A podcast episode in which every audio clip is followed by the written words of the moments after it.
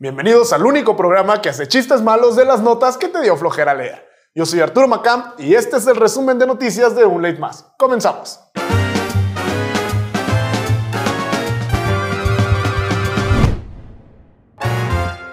Y no podía ser de otra forma. Tenemos que empezar hablando del conflicto entre Ucrania y Rusia. Porque para muchos que no tienen ni idea de dónde está Ucrania en un mapa mundi, lo más sorprendente ha sido lo rápido que sus amigos se volvieron expertos en el tema.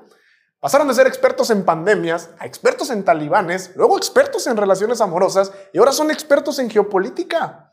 Alguien que sin duda sí sabe del tema es el presidente de Ucrania, que la semana pasada dio un discurso ante la Unión Europea para solicitar el ingreso de su país a dicha comunidad política.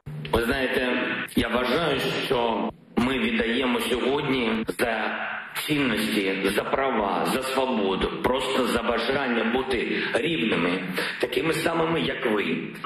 Європейський Союз буде точно міцніш. Без вас Україна буде самотня. Ми довели свою силу,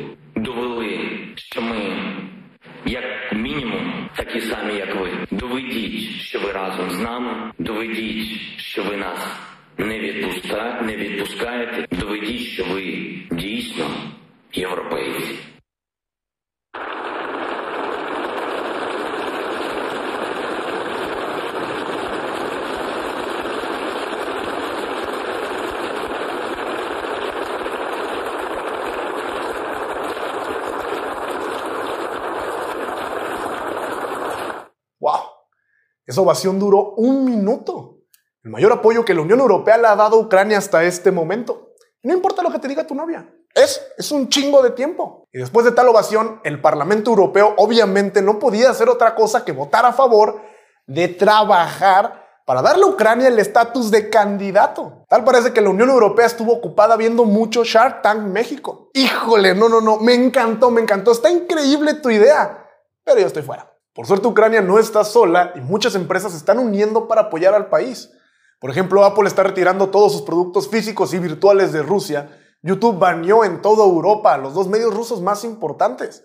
Los editores de Wikipedia están trabajando para tener información certera y actualizada. El problema es que los maestros ucranianos ya dejaron muy en claro que no van a aceptar a Wikipedia ni al rincón del vago como fuentes. De hecho, hasta Elon Musk se involucró.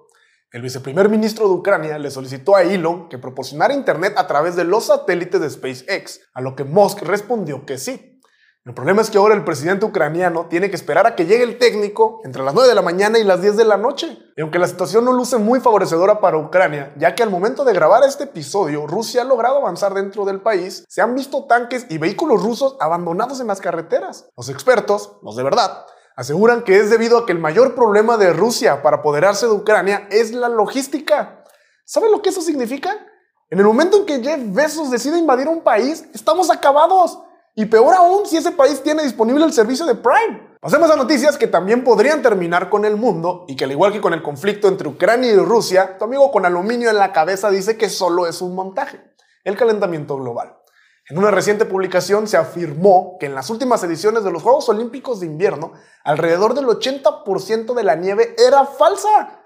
Tal vez lo habríamos notado antes si en México no se juntara más gente para ver un atropellado que este evento. Puede que alguien esté ocultando el robo del siglo en Blim y no nos hemos dado cuenta. Debido al cambio climático, se estima que para 2050, 13 de las 21 sedes anteriores de los Juegos Olímpicos de Invierno ya no serían climáticamente confiables para celebrar los Juegos. Iban a citar a los medios internacionales para lanzar un comunicado pero era más fácil hacer un grupo de WhatsApp con los 13 aficionados para avisarles. Pero sí es un problema real ya que se estima que alrededor de 3 mil millones de personas están vulnerables a los efectos que el cambio climático puede ocasionar, lo que podría reducir el número de fans a solo 9. Y por si aún tenías dudas, un estudio comprobó que la economía industrial y sus 9.500 millones de toneladas de carbono anuales sí tienen algo de un chingo de culpa. Así que la próxima vez que alguien te diga que no es cierto, tú dile que sí.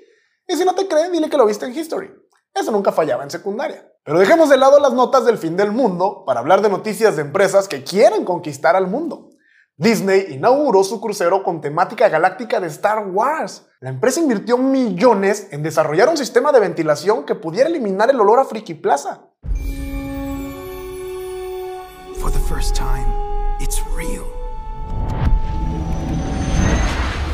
We've We've traveled to the far reaches of the galaxy. We got recruited by the Resistance. And now we're ready. Come on, Dad. We gotta go save the ship. No. We're gonna save the galaxy.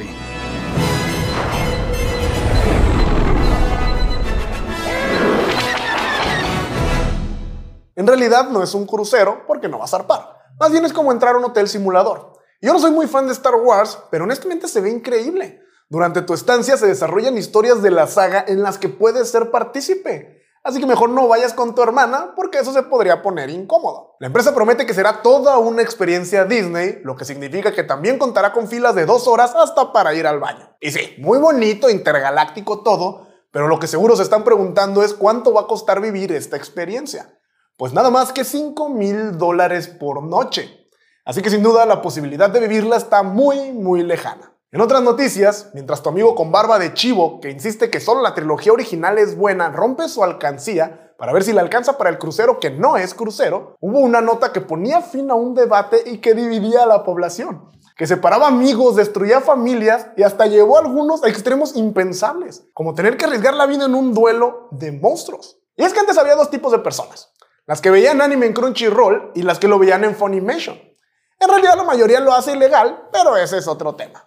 Si eres popular en tu vida escolar y nunca fuiste acusado de oler a chetos, te explico. Estos dos son como elegir entre PlayStation y Xbox. Mm, mal ejemplo, porque ellos también tienen una dieta alta en chetos. Más bien es como elegir entre Netflix o cualquier otra plataforma de streaming. Pero esos días han terminado porque Sony, dueña de ambas plataformas, anunció que igual que Goku y Vegeta, ahora se van a fusionar para agregar todo ese contenido a una sola superplataforma, que se seguirá llamando Crunchyroll.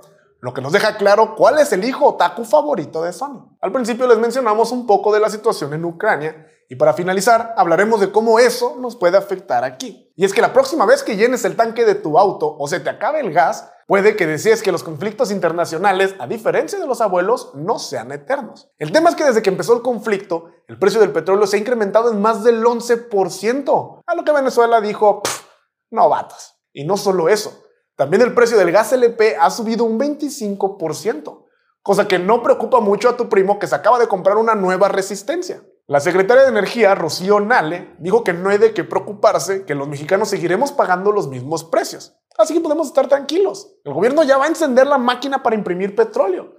Sí se puede hacer eso, ¿no? Nos encantaría creerle a Rocío pero el gobierno ya le entregó 275 mil millones de pesos a Pemex y aún así registraron pérdidas de casi 225 mil millones de pesos. Tal parece que no resultó eso de invertir el dinero en cursos de coaching del Máster Muñoz. Llámenme escéptico, pero me resulta difícil creer que Pemex pueda cumplir su promesa de no aumentar los precios, a diferencia de ti, que si cumples con suscribirte al canal, darle like a este video y activar la campanita. Eso es todo por nuestra parte, gracias por ver este video, compártelo con tu amigo que te insiste en que veas Death Note, deja tu like, suscríbete y activa la campanita para vernos el próximo viernes a las 7 pm con el resumen de noticias de la semana.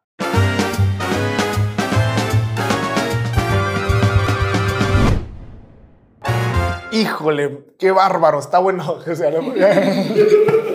es que aparte no voy a poder leer el pronter, así que más bien es, híjole, está buenísima tu idea. Qué bárbaro, me encantó. No. Y yo, bárbaro, me encantó, buenísimo. me encantó el híjole.